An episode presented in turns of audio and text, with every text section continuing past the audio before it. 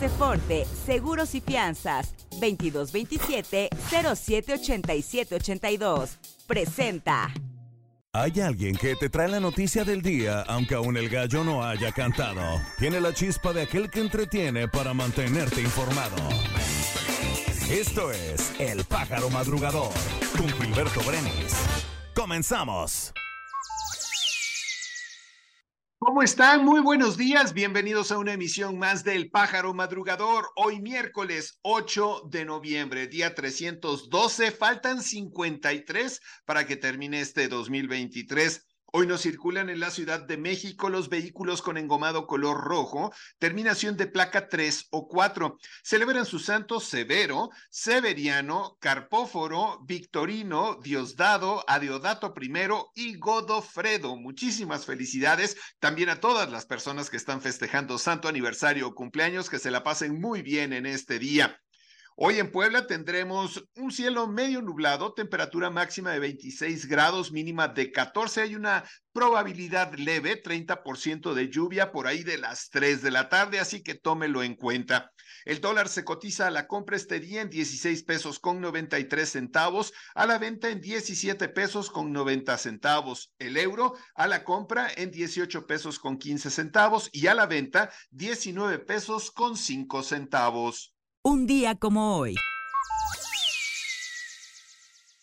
Hoy es el Día Mundial del Urbanismo, es el Día Mundial de la Radiología, el Día Mundial sin Wi-Fi. Caray, yo creo que no podríamos vivir ya sin Wi-Fi, pero bueno, es el Día Mundial de los Trabalenguas, el Día Mundial de la Filantropía y el Día Mundial de la Solidaridad Intersexual. Hoy recordamos al gran actor Enrique Rocha, quien falleció un día como hoy, pero el año 2021. El actor Juan Ferrar está cumpliendo 80 años. El conductor y periodista Horacio Villalobos cumple 53 años. El actor francés Alain Delon está cumpliendo 88 años. Y la actriz Alfred Woodward está cumpliendo 71 años. Puebla. Para fomentar el consumo de productos locales y la llegada de más visitantes al pueblo mágico de Huejotzingo, la Secretaría de Turismo, así como el gobierno estatal, anunciaron la cuarta edición de la Feria del Maíz 2023, que se llevará a cabo del 11 al 12 de noviembre en la Junta Auxiliar de San Miguel Tianguisolco. Para continuar la promoción de los pueblos mágicos en la capital del estado, la Secretaría de Turismo puso en marcha la iniciativa Puebla en seis letras, donde a través de estas letras emblemáticas se difunde la identidad, cultura y tradiciones en favor de seis de los doce pueblos mágicos de la entidad, Jicotepec, Huauchinango, Chignahuapan, Teciutlán, Zacatlán y Tlatlauquitepec. Como parte de las políticas públicas que impulsa el gobierno del estado en favor de la comunidad migrante, la Secretaría de Gobernación del Estado de Puebla, a través del Instituto Poblano de Asistencia al Migrante, ha realizado la entrega de 100 apoyos del programa Migrante Emprende, consistentes en 20 mil pesos cada uno. Mediante un decreto publicado en el periódico oficial del Estado de Puebla, el gobierno del Estado emitió la declaratoria para reconocer como patrimonio cultural intangible del Estado de Puebla a la ofrenda nueva del Día de Muertos en Tochimilco, debido a los valores antropológicos, históricos, artísticos y tradicionales que representa para la entidad.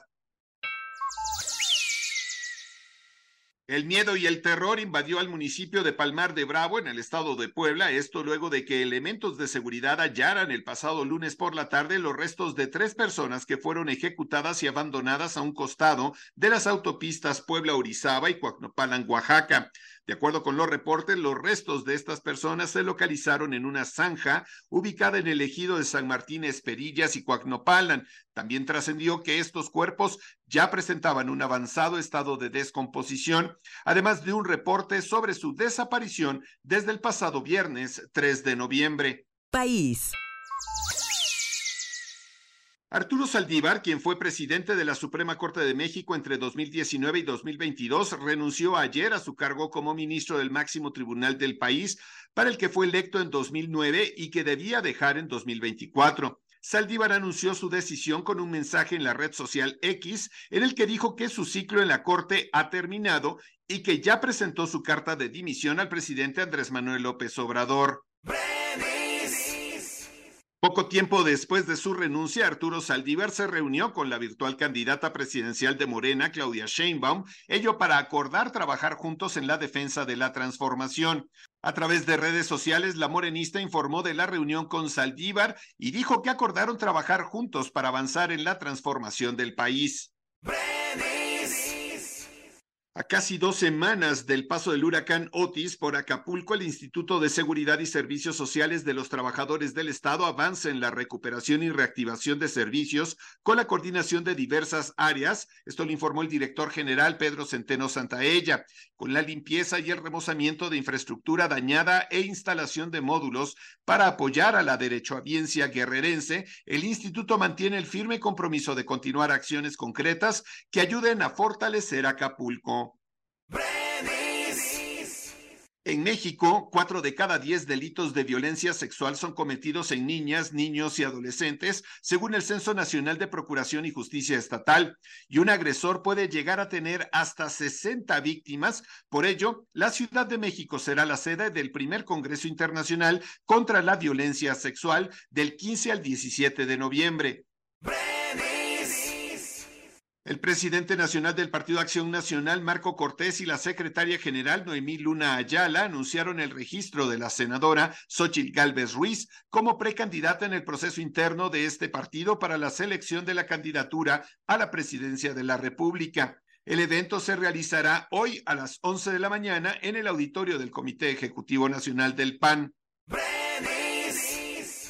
Un magistrado redujo la pena impuesta a Diego Uric por el feminicidio de Jessica González Villaseñor ocurrido en septiembre del 2020.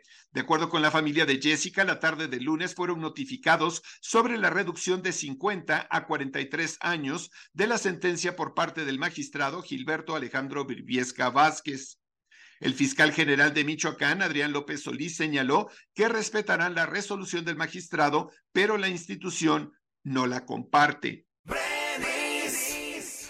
Con el objetivo de prevenir la contaminación del agua de uso y consumo humano en las zonas afectadas por el huracán Otis en Guerrero, la Comisión Federal para la Protección contra Riesgos Sanitarios mantiene los trabajos de cloración de cisternas y depósitos de uso comunitario. Además, se está distribuyendo hipoclorito de cloro y plata coloidal entre la población para desinfectar el agua, impartiendo prácticas sobre saneamiento básico y manejo adecuado de alimentos. Por la generosidad y confianza de las y los mexicanos, la Cruz Roja Mexicana ha enviado ya 1.499 toneladas de ayuda humanitaria para apoyar a los damnificados que dejó el paso del huracán Otis en el estado de Guerrero. Con la entrega de las despensas que incluyen alimentos, productos de higiene personal y limpieza, las familias afectadas han podido sobrellevar la difícil situación que desencadenó el huracán. Aceforte Seguros y Fianzas, permítenos ayudarte a contratar la póliza para tu auto, tu negocio, tu salud, tu vida. Protege lo que más quieres y que tanto esfuerzo te ha costado. Contáctanos a nuestro WhatsApp 2227 078782 o visita nuestra página aceforte.com.mx. Tu mundo más seguro. Mundo. El anastrozol, un fármaco utilizado desde hace años para tratar el cáncer de mama, será ahora una opción preventiva en el Reino Unido para miles de mujeres con riesgo moderado o alto de sufrir la enfermedad. El tratamiento fue recientemente autorizado por la Agencia Reguladora de Medicamentos y Productos Sanitarios de ese país. La Conferencia Episcopal Argentina extendió este martes una invitación formal al Papa Francisco para que visite el país sudamericano en el futuro próximo. Los obispos manifestaron al pontífice, que es argentino, que les haría mucho bien su visita y bendición en estos tiempos difíciles, en un comunicado difundido en el sitio oficial de esta conferencia episcopal. Un memorándum de entendimiento firmado por la primera ministra de Italia, Giorgia Meloni, y el primer ministro de Albania, Edi Rama, allana el camino para que Italia construya centros de detención de inmigrantes en Albania en la primavera de 2024. Los centros, que se construirán en dos puertos albaneses, cumplen plenamente los requerimientos de la Unión Europea y el derecho internacional. La policía del Capitolio de los Estados Unidos arrestó a un sujeto que portaba un arma AR-15 cerca del Congreso. El hombre, que responde al nombre de Amir Lavon Merel, de 21 años, es un residente de Atlanta y un agresor sexual registrado en Georgia. Después de la detención del sospechoso, el Congreso, como sus alrededores, fueron asegurados por la policía. Ayer por la mañana comenzó a circular un video muy corto de 20 segundos donde se observaba un ataque contra el presidente palestino Mahmoud Abbas. El video y la información sobre este supuesto ataque fue dada a conocer en la red social X por diferentes medios turcos. Sin embargo, después de la difusión de dicha información, varios medios palestinos desmintieron este suceso. La Oficina de Control de Activos Extranjeros del Departamento del Tesoro de Estados Unidos sancionó a 13 miembros del cártel de Sinaloa por traficar desde México una gran cantidad de fentanilo y otras drogas ilícitas a la Unión Americana. La Oficina de Control de Activos Extranjeros también sancionó a cuatro empresas con sede en nuestro país, incluido el restaurante Habaneros, establecido en Nogales y operado por conceptos gastronómicos de Sonora, y la compañía minera Morgan Golden Mining, establecida en Hermosillo, propiedad de Morgan Huerta. Negocios. Era una idea revolucionaria que prometía cambiar el concepto de oficina con la creación de espacios de trabajo compartido, un modelo conocido como coworking, al mando de WeWork, una firma que llegó a ser considerada la startup con mayor valor de mercado en Estados Unidos, estaba su cofundador Adam Newman, un joven empresario israelí conocido por dar rienda suelta a sus excentricidades, como caminar descalzo por las oficinas, tener una piscina y un sauna en su despacho y organizar fiestas legendarias. La sorpresa es que esta semana WeWork se ha declarado en bancarrota y esto le va a permitir conseguir protección legal frente a sus acreedores mientras intenta reestructurar su gigantesca deuda. Desde hace dos semanas, miles de trabajadores textiles se han manifestado en Bangladesh para exigir mejoras salariales, por lo tanto, las fábricas textiles han permanecido cerradas y han sido saqueadas. El salario mensual de estos trabajadores es de 8.300 tacas, es decir, alrededor de 75 dólares, por lo que exigen que aumente a 23.000 tacas, es decir, 208 dólares. Sin embargo, el Comité del Salario Mínimo para la Industria Textil de Bangladesh lo aumentó este martes a 12.500 tacas, es decir, 113 dólares, una cantidad rechazada de inmediato por los sindicatos. Turismo. Hidalgo está listo para la quinta edición del Tianguis Nacional de Pueblos Mágicos, es decir, estará recibiendo a representantes de 177 pueblos mágicos y 31 secretarios de turismo que se darán cita del 22 al 25 de noviembre para ser parte de la quinta edición de este Tianguis. También se dio a conocer que será el recién remodelado recinto ferial la sede para dicho encuentro, en tanto que ya se concretan las adecuaciones para recibir a los expositores que además realizarán un intercambio comercial y donde la meta es que cada pueblo mágico pueda promoverse. Tecnología.